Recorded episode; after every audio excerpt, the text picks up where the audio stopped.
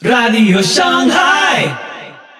La tragedia desencadenada el sábado de la semana pasada con la invasión del territorio de Israel por fuerzas de Hamas contiene hechos indiscutibles como el ataque palestino con las muertes y captura de prisioneros y la posterior reacción militar israelí. Hay otros hechos que aún no se pueden calibrar del todo, como el número exacto de muertos, heridos y prisioneros por ambas partes. Y finalmente, nos encontramos con otros que resultan de especial relevancia porque nos permiten tratar de entender y analizar lo sucedido. Con los matices que se desee, solo caben dos interpretaciones posibles. La primera, muy cercana a lo expuesto por los medios de comunicación occidentales, sería que jamás procedió a atacar a Israel por sorpresa, logrando un éxito inicial en el ataque verdaderamente sin precedentes. Esa interpretación a secas obliga, sin embargo, a aceptar la tesis de una enorme estupidez en ambos bandos.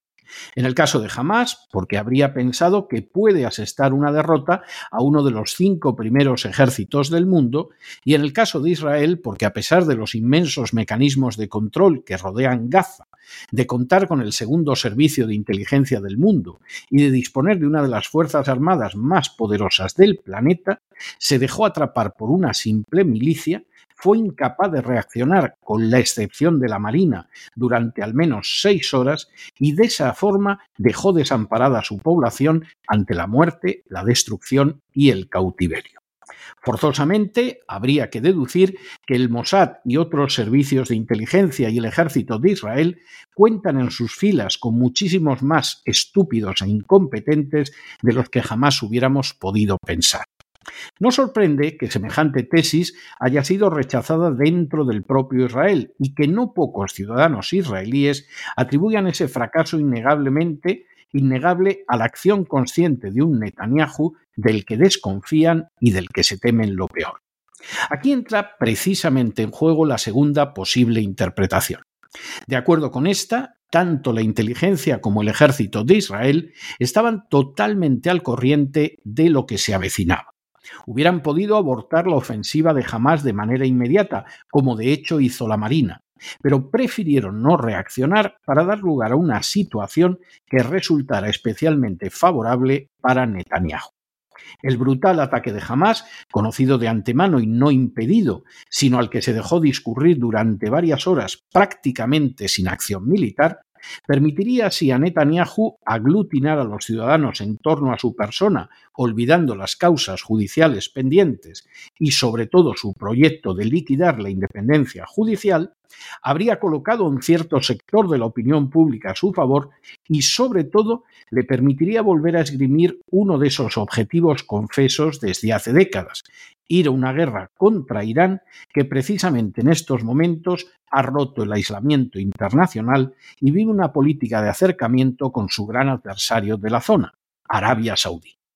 Todo ello, además, tendría lugar cuando hace apenas unos días el Consejo de Seguridad de Naciones Unidas reiteró la ilegalidad de la ocupación territorial que mantiene Israel desde hace décadas, la ilegalidad de la anexión de los altos del Golán y Jerusalén Oriental y la necesidad imperiosa de que Israel cumpla con la ley internacional permitiendo la creación de un Estado palestino. Como señalaba ayer mismo en un editorial el periódico israelí Haaretz, el primer ministro, que se ha jactado de su vasta experiencia política y de su sabiduría irreemplazable en asuntos de seguridad, fracasó completamente a la hora de identificar los peligros a los que él estaba conduciendo conscientemente a Israel cuando establecía un gobierno de anexión y desposesión. Netanyahu, añadía Haaretz, adoptó una política exterior que ignoró abiertamente la existencia y los derechos de los palestinos. Se mire como se mire y se aduzcan los matices que se quieran, cualquiera de las dos interpretaciones deja al descubierto la pavorosa realidad de que centenares o quizá millones de inocentes de ambos bandos van a ser sacrificados en el altar de los intereses políticos. Previsiblemente, Israel se impondrá podría ser de otra manera, sobre Hamas y arrasará Gaza hasta límites quizá imposibles de imaginar. Pero el problema seguirá en pie, porque ese problema no solo incluye el derecho de Israel a vivir en paz y tranquilidad, sino también el de los palestinos a tener su propio Estado, a ver la marcha de las fuerzas de ocupación israelíes de sus tierras y a la no injerencia extranjera en su existencia, como fue, por ejemplo, el respaldo de Israel a Hamas. Esas realidades no se pueden soslayar con las limosnas que Estados Unidos y Europa Occidental proporcionan a unos palestinos que si pudieran tener un Estado propio, recuperar el control total de sus territorios y explotar sus recursos, no las necesitarían. Guste o no, tenemos que aceptar que la agresión de Israel en 1967 contra tres naciones árabes, una agresión que algunos de los protagonistas israelíes ya nos han contado que se debió no a una amenaza externa, sino al ansia de Israel de controlar la riqueza acuífera de Siria, esa agresión está en la raíz de este drama que no concluye porque esa agresión vino además seguida precisamente por la ocupación de territorios que no formaban parte del Estado de Israel. Tenemos que aceptar que en el odio, la violencia y el resentimiento tienen un papel esencial la continuación de esa ocupación, la humillación y la violencia sufridas a diario por los palestinos, el respaldo a grupos como Hamas en un intento de dividirlos y las injusticias continuas que se traducen en expulsiones ilegales de viviendas, en usurpación de campos para entregarlos a los colonos israelíes y en actos de violencia carentes de justificación contra la población árabe. Tenemos que aceptar que también forma parte de esa maraña de violencia el incumplimiento por parte de Israel de unos acuerdos de Oslo que pudieron abrir un camino a la paz, pero que fueron seguidos por la acción de Israel estableciendo más colonias en los territorios ocupados que nunca antes, imposibilitando así la creación de un Estado palestino simplemente porque se le ha ido privando de manera continua y sistemática de territorio. Y tenemos que aceptar que ese proceso de violencia, sufrimiento y lágrimas que ha durado décadas y del cual Netanyahu tiene no poca responsabilidad, solo puede concluir mediante el fin de la ocupación israelí o mediante una espantosa limpieza étnica que acabe con los palestinos, dejando así de estorbar los sueños de gente como Netanyahu. La única salida legal y moral sería una conferencia internacional que acabara de una vez con la ocupación y también con la violencia que sufren ambas partes, y que abriera el camino a dos estados independientes, libres y soberanos. Mientras no sea así, jamás seguirá soñando con acabar con Israel, y políticos israelíes como Netanyahu soñarán con arrastrarnos a más confrontaciones en Oriente Medio que pongan en peligro no solo la paz en la zona, sino en el ámbito mundial. Porque la terrible e ineludible lección de este conflicto es que la política exenta de moralidad puede permitir alcanzar victorias y éxitos, pero al final y a la postre tiene siempre muy amargas consecuencias. Cuando se apoya a un grupo terrorista pensando así en debilitar al adversario o en poder gobernar, cuando se entregan armas a un gobierno inmensamente corrupto que luego las revende a grupos terroristas, cuando se piensa que de la siembra del odio surgirá la paz, cuando el respeto a los derechos humanos es geográfico pero no real y universal, cuando se permite incluso que la propia población perezca para alterar la situación en favor político propio, cuando la política se reduce a un simple juego de poder sin consideraciones morales, y cuando además, a pesar de esa flagrante inmoralidad, se esgrimen valores que son negados descaradamente por las propias acciones. Cuando todo eso sucede en todo o en parte, el resultado es la injusticia y la violencia, es el odio y la sangre, y es el sufrimiento indecible de inocentes a los que la rueda de la inmoralidad en la política aplasta y tritura. Esa es una lección que hay que recordar antes de que esa misma política desprovista de moralidad acabe precipitando al mundo en una guerra mundial cuya devastación superaría con mucho la de las dos anteriores. Pero no se deje llevar por el desánimo o la frustración, y es que a pesar de que los poderosos muchas veces parecen gigantes, es solo porque se les contempla de rodillas, y ya va siendo hora de ponerse en pie. Radio Shanghai. Estamos de regreso y estamos de regreso después de ese editorial que hemos dedicado a la ofensiva, al ataque, a la agresión protagonizada por Hamas contra Israel este fin de semana. Eh, insistimos en algunos de los datos que les hemos dado en el curso del editorial. Aquí caben dos explicaciones. Una, que efectivamente eh, jamás están todos locos, pero además uno de los mejores servicios de inteligencia del mundo, que es el de Israel, y uno de sus mejores ejércitos, está lleno de imbéciles, de vagos o de incompetentes. Porque ni se lo vieron venir, ni pensaron que podía suceder, ni notaron nada que apuntara a eso, tardaron más de seis horas en reaccionar militarmente, que se dice pronto, y además los siete niveles de seguridad de Gaza no funcionó ni uno solo. La zona con una seguridad fronteriza mayor de todo el planeta, en la que junto a los blindados, la aviación militar y las unidades de infantería cuenta con siete niveles de seguridad distintos, drones, vallas térmicas, etcétera, etcétera, no funcionó nada. Es un atajo de idiotas. Toda la vida creyéndonos que los israelíes resulta que pueden hacer algo y al parecer son como la policía municipal de algunos municipios españoles de risa. Esa es una posibilidad. ¿eh? Los de Hamas, aparte de asesinos, están locos y por parte de los israelíes, pues no pueden ser más vagos, más incompetentes y más inútiles. Esa es una posibilidad. Otra posibilidad, claro que lo sabían lo sabían.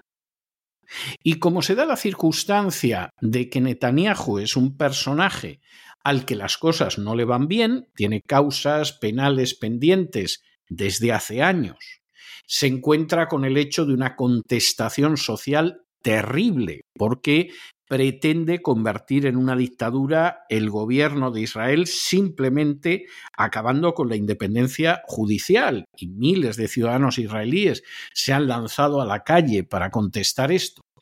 Como además se da la circunstancia de que Irán se lleva bien con Arabia Saudí, lo cual es lo peor que le puede suceder, y además, hace apenas unos días el Consejo de Seguridad de Naciones Unidas le echó un rapapolvo tremendo diciendo usted no puede anexionarse los altos del Golán como lo ha hecho, usted no puede anexionarse Jerusalén Oriental como lo ha hecho. Hay multitud de resoluciones de Naciones Unidas diciendo que abandonen ustedes los territorios ocupados. Ustedes no paran de construir colonias o asentamientos o como lo quieran ustedes llamar en los territorios ocupados, tienen que dar paso a la creación de un Estado palestino. Bueno, pues en medio de toda esta situación, de pronto Netanyahu se entera de que jamás puede atacar en vísperas de la guerra del Yom Kippur y dice que ataquen, que ataquen y además les vamos a dejar que entren. Que entren, porque claro, si entran, matarán gente, secuestrarán gente. Hombre, puede que mueran unos centenares de personas, unas docenas o unos centenares de personas. Pero bueno, cuando impuse las vacunas y otras cosas en contra de la reacción de una parte no pequeña de la ciudadanía de Israel, de los ciudadanos de Israel, seguramente también murieron algunas personas y yo me puse la medalla de ser de los más estrictos en el cumplimiento de los protocolos de coronavirus. Si esto sale bien y hay muertos, de todas formas, a jamás los vamos a borrar del mapa porque tenemos el mejor ejército de toda la zona, mejor que todos los ejércitos de alrededor sumados, con diferencia. Dejamos que jamás haga alguna de las suyas y de aquí yo solo saco beneficios. La opinión pública israelí se va a olvidar de que pretendo ser un dictador, controlando el poder judicial y que voy camino de acabar con el Estado de Israel, inmediatamente con un poco de suerte enredo a los americanos para lo que no se han dejado enredar durante más de 20 años, que es ir precisamente a una guerra contra Irán, y además aquí que diga lo que diga Naciones Unidas, porque de Gaza no voy a dejar nada. Eso va a quedar, pero vamos, raso como la palma de la mano todos mis deseos cumplidos. Y en apariencia podría ser así, pero claro, en Israel es donde primero han empezado a poner el grito en el cielo. Y a las pocas horas ya había gente que decía, pero ¿cómo es posible que nuestro ejército no haya reaccionado durante más de seis horas? Eso es imposible. Pero ¿cómo es posible que nuestro servicio de inteligencia, que si no es el mejor del mundo, desde luego es el mejor de Oriente Medio, no se enterara? Aquí Netanyahu lo que quiere hacer es llevarnos a una dictadura. Que la gente tenga tanto miedo en estos momentos que ya teníamos cámaras en todas las calles, pero ahora vamos a tener más cámaras y más control del gobierno. Y a poco que nos descuidemos, vamos a una guerra. Esto no lo dicen los pro-palestinos, esto no lo dicen los pro-Hamas, esto lo están diciendo ciudadanos israelíes y medios israelíes, porque en contra de lo que es la propaganda, en Israel que es una democracia con sus limitaciones, pero es una democracia, hay opiniones muy diversas. La prueba la tienen en que hay muchos judíos que llegan a Israel, viven un par de años, se marchan y salvo para ir por allí de vez en cuando a hacer propaganda, no vuelven a pisar Israel y no quieren quedarse a vivir en Israel. Ese es uno de los grandes fracasos del Estado de Israel, que la mayoría cualificada de los judíos no se han ido a vivir allí cuando se supone que era un Estado que iba a servir para que todos los judíos se fueran a vivir allí. Pues no. Y muchos pasan por allí y se van. O tendrán un sentimiento de apego profundo y sentimental hacia Israel, etcétera. Sí, pero vivir allí no. Lo cual es verdaderamente muy significativo.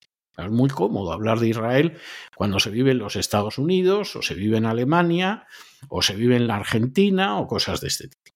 ¿Eh? Sobre todo cuando además no te quedas a vivir allí. Has pasado, has visto lo que era aquello, aquí no me quedo. Y entonces, claro, mucha gente de la que sí vive en Israel lo tenía claro. Ayer, el editorial de Haaretz, que si no es el periódico más importante de Israel, pues era en todo caso el segundo más importante de Israel, era terrible. Y decía, a esta situación nos ha llevado Netanyahu. Y nos ha llevado Netanyahu porque mantiene una política de anexión y de aplastamiento. Y porque ha despreciado y no ha tenido en cuenta los derechos de los palestinos. Y eso tiene que acabar explotando por algún lado. Luego habrá congresistas, senadores, halcones de la guerra que digan que ha sido un ataque sin provocación. Pues hombre, depende, depende. No, no creemos que el hecho de que hubiera centenares de judíos profanando los alrededores de la mezquita de Al-Aqsa sea la causa fundamental de lo que ha pasado el sábado. Pensamos que eso puede haber sido ya la gota que ha colmado el vaso de un año como el 23, que va a ser récord en muerte de palestinos a manos o de soldados del ejército de Israel o de los colonos israelíes, que parece que tienen como deporte a veces el tiro al árabe. Y además parece que con muy poca contestación. No, no pensamos que esa sea la causa real. A lo mejor la gota que colmó el vaso. Pero este es un problema que tiene hondas raíces y mientras esas hondas raíces no se estirpen y se construya sobre la base de la paz y de la justicia, pues este va a ser un problema eterno. Porque evidentemente hay gente que no quiere que la echen de su tierra. Y gente a la que han echado de su tierra que querría volver pero que por supuesto el Estado de Israel se opone. Por razones políticas, de seguridad, la que ustedes quieran, pero el caso es que se opone. Y si ustedes estuvieran en un momento determinado en su país y los echaran de su país, o si siguieran viviendo en su país, les hicieran la vida imposible a ver si se van. Y si se hubieran ido no les dejaran regresar, pues evidentemente estarían absolutamente rabiando. Habría gente que se asimilaría en el exilio, gente que preferiría olvidar y gente que por el contrario seguiría almacenando resentimiento y odio, porque a nadie le gusta que le echen de su casa. ¿O ustedes creen que cuando los judíos que había en Europa, los nazis los echaron de su casa y los metieron en guetos, estaban contentos en los guetos? ¿Piensan ustedes que fue así? Yo personalmente no lo creo. Y cuando esa solución se dilata y se dilata y no hay la menor buena fe por la otra parte para que eso se acabe, pues evidentemente eso acaba produciendo al final una mala cosecha. Y en estos momentos estamos en una situación en la que se convoca una conferencia internacional y finalmente Israel cumple con las resoluciones de Naciones Unidas y sale de los territorios ocupados, y vamos a ver cómo consiguen convivir unos y otros con seguridad, quizá con intervención internacional, etc. O optamos por esa situación, o la única salida es la que está utilizando Netanyahu, que finalmente es la limpieza étnica. Es decir, seguir haciéndoles la vida imposible de tal manera que se vayan marchando, que se vayan yendo, que los vayamos obligando a salir y que incluso acabemos creando un Estado, lo que ha provocado una inmensa controversia dentro de Israel, que se define por la raza. Y claro, aquí ya... Bueno, alguno diría, bueno, se define más bien por la religión. Bueno, pues vale, por la religión. No me voy a poner a discutir con usted si los judíos son una raza o una religión. Evidentemente son más una religión que una raza y hay chinos que son judíos y negros que son judíos, pero finalmente ese estado va a quedar definido por pertenecer a un grupo humano concreto. Ha sido así siempre. Pero hombre, por lo menos se han mantenido las formas. Netanyahu ha decidido que no. Y eso lo enfrenta con buena parte de la sociedad de Israel. Pues no toda la sociedad de Israel es Netanyahu. Al final Netanyahu tiene un apoyo muy limitado en la sociedad de Israel. Cuestión aparte es que luego consiga formar coaliciones, hay que reconocer que es un tipo de extraordinaria habilidad política y que la formación de esas coaliciones se mantenga en el poder. Pero claro, hemos llegado a una situación que no se puede mantener y que bueno, pues si Netanyahu sigue como, como lleva muchos años, pues nos acabará arrastrando una guerra mundial. Porque es evidente que una de las cosas que quiere sacar de aquí, aparte de reducir a Gaza a ras de suelo, que es escalofriante y recuerda algunos de los momentos más espantosos de la historia humana, es el hecho de ir a una guerra contra Irán, de culpar a Irán de esta historia. Oiga, pero es que las armas parece ser que se las pasaron los ucranianos. Nada, nada. Irán, Irán. La culpa la tiene Irán. Como cuando hubo quien decidió que de los atentados del 11 de septiembre la culpa la tenía Saddam Hussein, que no tenía nada que ver. O como hubo cuando alguien decidió, y algunos creímos ingenuamente que era verdad, que en Irak había unas armas de destrucción masiva que no existían. Y como esas otras. Lo que uno espera es que el género humano haya aprendido dos cosas. La primera, que si te engañan la primera vez no es culpa tuya, pero si te engañan la segunda vez los mismos, la culpa es tuya. Y por lo tanto procura que esta vez no te engañen. Y la segunda, que cuando la política es inmoral, y es inmoral apoyar a Hamas, y por supuesto de esto se han dado cuenta muchos israelíes con el paso del tiempo, pues al final una política exenta de principios morales que se mueve por un realismo despiadado y sin tener en cuenta la ética, te puede dar un triunfo a corto plazo, pero acaba volviéndose contra ti, porque es lo que tiene la política inmoral. Y da lo mismo que bombardees Yugoslavia, que invadas Libia, que invadas Afganistán o que ocupes los territorios del Estado palestino durante décadas. Y para ello apoyes a Hamas, porque claro, de esa manera la Organización para la Liberación de Palestina queda ahí relegada. Cuando la política es sin moral, puedes tener un cierto éxito durante un tiempo, pero al final eso se vuelve encima como si fuera un acto de justicia cósmica y lo que viene después puede ser verdaderamente pavoroso. Y eso desgraciadamente lo estamos viendo. Y es lamentable que las únicas naciones que en estos momentos están pidiendo un alto el fuego, que se respete a los civiles, etcétera, sean Egipto, que claro está al lado y se ve venir a millones de palestinos y no sabe qué hacer con ellos, y la otra sea Rusia. Eso dice mucho al final de, de lo que es la moralidad en la política y de cómo la gente que se dedica a hablar de principios morales, pero luego los pisotea todos los días, pues lejos de convertirse en referentes morales, lo que acaban convirtiéndose es en referentes mundiales de la hipocresía. Y así llegamos al final del programa de hoy. Recordá que podés seguirnos en Facebook e Instagram Déjanos tus comentarios y si te gusta, compartilo. Los invitamos, Dios mediante, a escuchar nuestro próximo episodio y que Dios los bendiga.